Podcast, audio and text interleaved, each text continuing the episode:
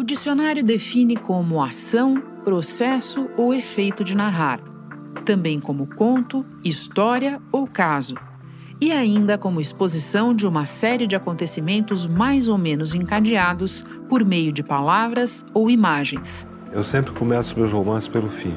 Eu preciso saber onde eu vou chegar. Se eu souber onde eu vou chegar, o resto, que é quase tudo, que é tudo, é a travessia. Na literatura, nas artes em geral e no jornalismo, ela sempre apareceu. Um espaço para aprender a contar histórias para a televisão, para o cinema, foi o Laboratório de Narrativas Negras para Audiovisual, para a formação de roteiristas.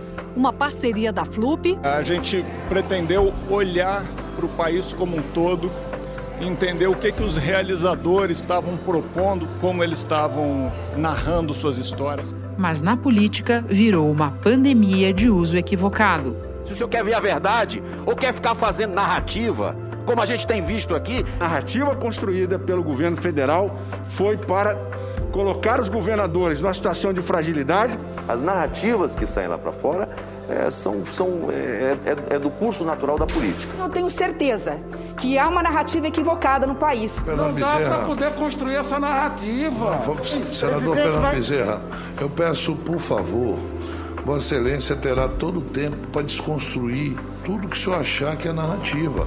Essa narrativa do governo está completamente errada. É narrativa mais uma vez.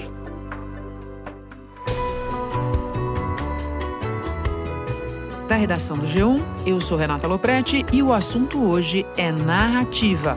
As transformações no uso de uma palavra que ganhou mil e uma utilidades, quase todas deturpadas, e passou a servir para ocultar em vez de esclarecer. É o que eu vou conversar com o jornalista Eugênio Butti, professor da Universidade de São Paulo e autor do livro recém-lançado A Superindústria do Imaginário. Segunda-feira, 12 de julho.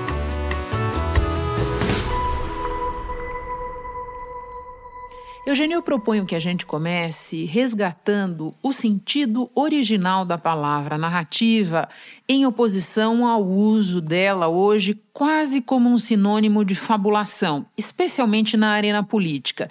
Em que momento se deu essa virada? Olha, Renata, narrativa, a palavra pode ter origens diversas, mas a ideia é a designação das histórias que vêm dos mitos, que vêm das religiões, histórias que nos fundam como sociedades e como seres humanos. A narrativa em toda a mitologia, a narrativa em Homero, narrativa é, em todas as religiões e depois nos romances, no jornalismo do século XX. Isso se refere a como contar uma história de forma a envolver as pessoas que escutam ou que leem essa história, de forma a fazer com que cada um se sinta parte daquilo. A oralidade foi o principal meio de comunicação entre as pessoas. Em muitas culturas, a identidade do grupo estava sob a guarda de contadores de histórias, cantores e outros tipos de arautos, que na prática eram os portadores da memória da comunidade. Enfim, não é por acaso que a narrativa é uma arte, né? Mas num determinado momento, o que acontece é que o mercado, a atividade econômica, as empresas descobrem que podem produzir e gerar narrativas próprias para, com isso, produzir mais identificação com seu público, com seus fregueses, com seus mercados. Isso foi virando uma febre. Todo mundo pode fazer narrativa e agora a narrativa, nas mutações mais recentes, ela é uma atividade econômica. O mercado faz narrativas que colam a mercadoria no consumidor, que colam os serviços oferecidos no consumidor, que criam uma certa aura mágica em torno de tudo isso, e essas narrativas são elas mesmas mercadorias. Que a política tenha se rendido a isso, eh, eu diria que não é nenhuma surpresa. Antes da gente chegar ao momento atual, eu proponho uma segunda parada na hora em que a palavra narrativa chega à política. Porque eu me lembro, e você deve lembrar também, Eugênio, e isso já tem muitos anos, dessa palavra muito presente no discurso dos marqueteiros marqueteiros de diferentes candidatos, diferentes partidos, explicando para os jornalistas, dizendo de público que era necessário criar uma narrativa para o candidato.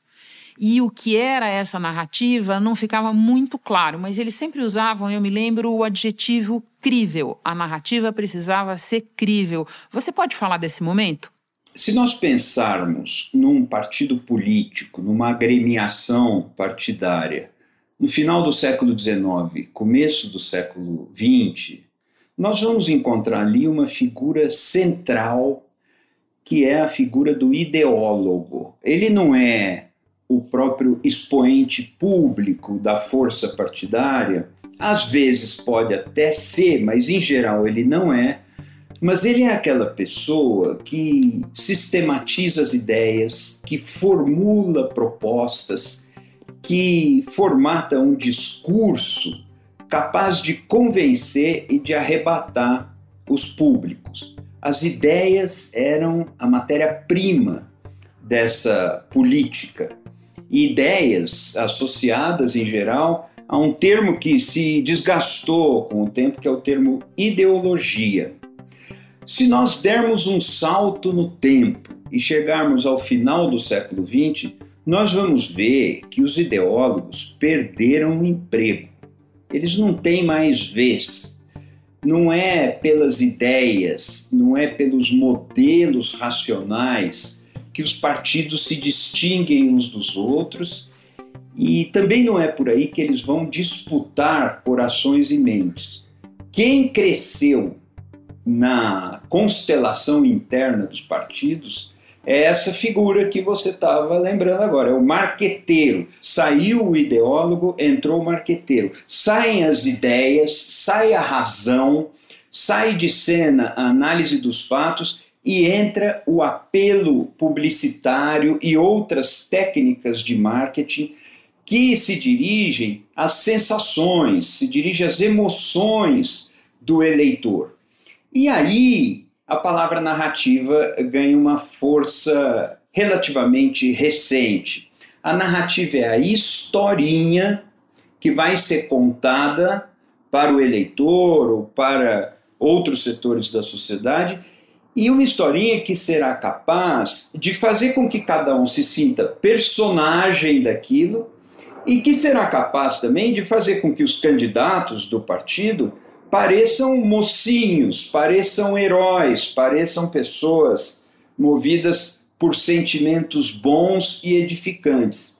Se essa historinha é verdadeira ou não, na, na tese ou na, na forma de ver dos marqueteiros, é um detalhe. O que vale é a narrativa, a capacidade de emocionar, de conquistar, de seduzir, de mobilizar e às vezes de despertar ódio e de fazer as pessoas acreditarem que tudo se deve a um inimigo maquiavélico, um inimigo conspirador, um inimigo imoral que precisa ser varrido do mapa. Essa é uma forma narrativa que na política vem dando muito resultado.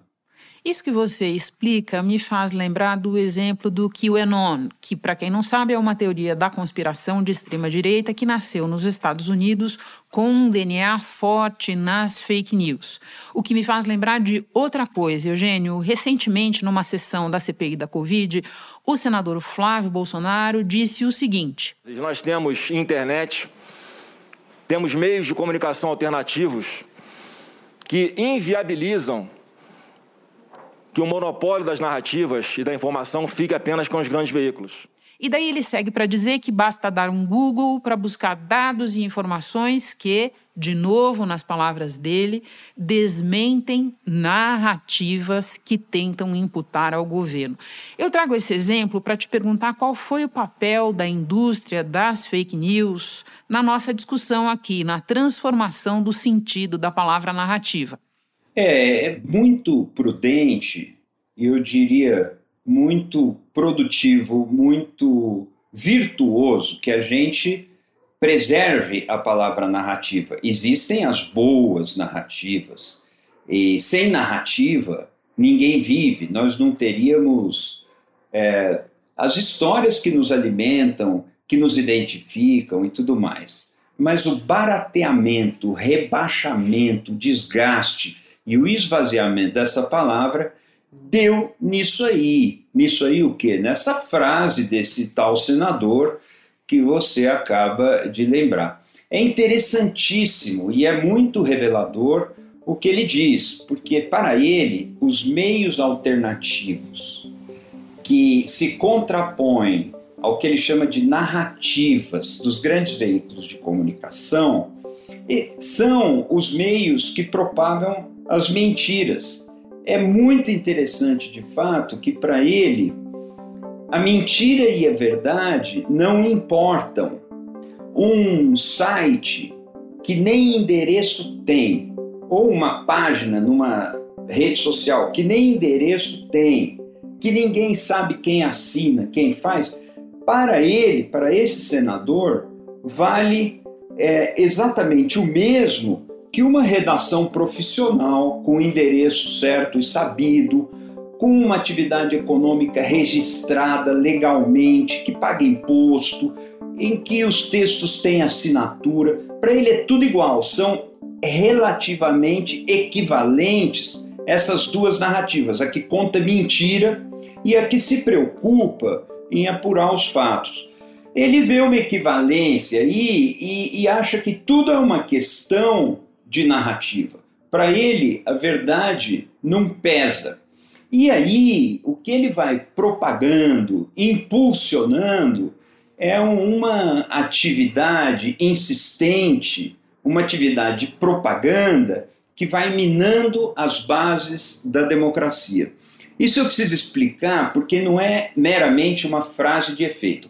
A democracia é uma forma social ou uma forma pela qual a gente convive em sociedade e que consagra dois valores fundamentais. Vale a vontade da maioria, primeiro valor, e é respeitado todo o direito das minorias e todos os direitos individuais, segundo valor.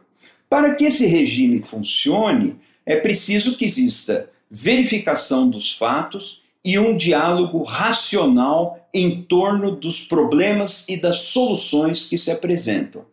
Se nós não valorizamos mais os fatos e se nós desprezamos a razão, achando que as decisões podem vir apenas das emoções, nós quebramos a lógica que explica o funcionamento da democracia. Porque a vontade do povo será uma vontade irracional. E sendo uma vontade irracional, os direitos das minorias e os direitos individuais não terão nenhum valor, porque as próprias ligações da política com a moralidade ficaram dissolvidas. E é isso que a gente vê, o triunfo de um discurso de ódio que prega o extermínio de divergentes, de dissidentes, que fala sobre a morte, que enaltece a violência, que banaliza a doença e o sofrimento das pessoas. Você vai para casa, quando você tiver falta de ar, você vai para o hospital. Esse triunfo é o retrato do enfraquecimento da democracia. A partir de onde? A partir da sabotagem do lugar da verdade no debate racional, a partir da sabotagem da razão, a partir da sabotagem das estruturas que verificam os fatos, que são as estruturas do jornalismo profissional. Por isso que a democracia não pode existir se não houver razão, se não houver o diálogo racional, se não houver respeito aos fatos e se não houver uma moralidade pública que consagre é, o, o princípio da convivência pacífica e não da violência. Eugênio, o império das narrativas, de novo entre aspas, é tão absoluto que eu gostaria de submeter outros exemplos ao teu exame. Um deles, a nota recente do Ministério da Defesa em resposta ao presidente da CPI, senador Omar Aziz, que apontou, comentou o possível envolvimento de militares em escândalos que estão sendo investigados no Ministério da Saúde. No fim do dia, o ministro da Defesa e os comandantes da Marinha, Exército e Aeronáutica divulgaram uma nota em que repudiam as declarações consideraram que elas generalizam a corrupção e desrespeitam as Forças Armadas. O caso de outra nota, essa do Palácio do Planalto, sobre áudios revelados pelo portal UOL apontando suspeitas de envolvimento do próprio Jair Bolsonaro num esquema de rachadinhas que teria funcionado no gabinete dele quando deputado federal. E quando a gente vai para a CPI da Covid, Eugênio, o que a gente vê é um festival de deturpação da palavra, da ideia de narrativa pelos senadores governistas. É, tanto a narrativa. Fazendo narrativa. CPI, as narrativas. Agora mudam a narrativa. Essa é a narrativa, presidente. O que é que você enxerga nessas falas? Exatamente isso. É, isso parece ser um objetivo final dessa discurseira vazia e histérica em torno de narrativa. Eu tenho a impressão, Renata, de que muitas dessas pessoas que estão por trás dessa gritaria contra a imprensa, contra jornalistas, contra toda tentativa de apuração dos fatos, não têm ferramentas cognitivas, não têm capacidade de apreender o valor dos fatos e a natureza dos fatos. É, são pessoas que, por alguma razão, entendem que a política e a disputa entre claques num programa de auditório são mais ou menos a mesma coisa. Acham que tudo se resume a uma preferência de ocasião, tudo se resume ao que é mais divertido, ao que é mais excitante, ao que é menos chato e ao que é mais intenso na expressão violenta, como se fosse um circo de horrores, como se fosse uma arena de gladiadores. Aí, verdadeiramente, os fatos não têm peso nenhum. E se o mundo se rende a esse tipo de lógica, nós vamos dizendo adeus ao que a gente entendia por política, ao que a gente entendia por democracia, e ao que a gente entende precariamente por civilização. Algo de selvagem vai triunfando pouco a pouco no meio desse palavrório em torno de narrativa e no meio dessa investida severa, truculenta contra os verificadores da verdade, que são jornalistas e na CPI os parlamentares sérios. E a ideia de que os fatos atrapalhariam, de novo, entre aspas, a narrativa, me faz lembrar do depoimento do ex-ministro da Saúde, general Eduardo Pazuello, à CPI, onde ele tentou dizer que aquela ordem do presidente Bolsonaro para ele não comprar a Coronavac, ou depois a célebre frase um manda, outro obedece, seriam coisas de internet. Eugênio, o que é que ele quer dizer com coisas de internet e como é que isso se encaixa na nossa discussão aqui? A coisa de internet, na expressão dele, é a fala pública. Mas a fala pública de uma autoridade é prestação de contas. Ela teria que ser séria e teria que ser comprometida com a verdade e com os fatos.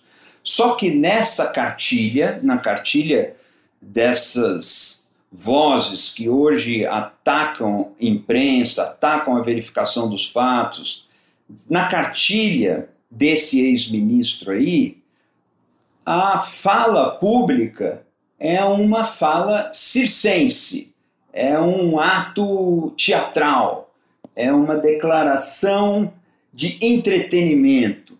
E isso desqualifica qualquer pretensão de seriedade que a gente possa ter. O que é mais perverso é que, se nós tirarmos da figura do presidente da República isso que ele chama de fala de internet, não sobra nada. A figura do presidente da República é um amontoado de falas de internet.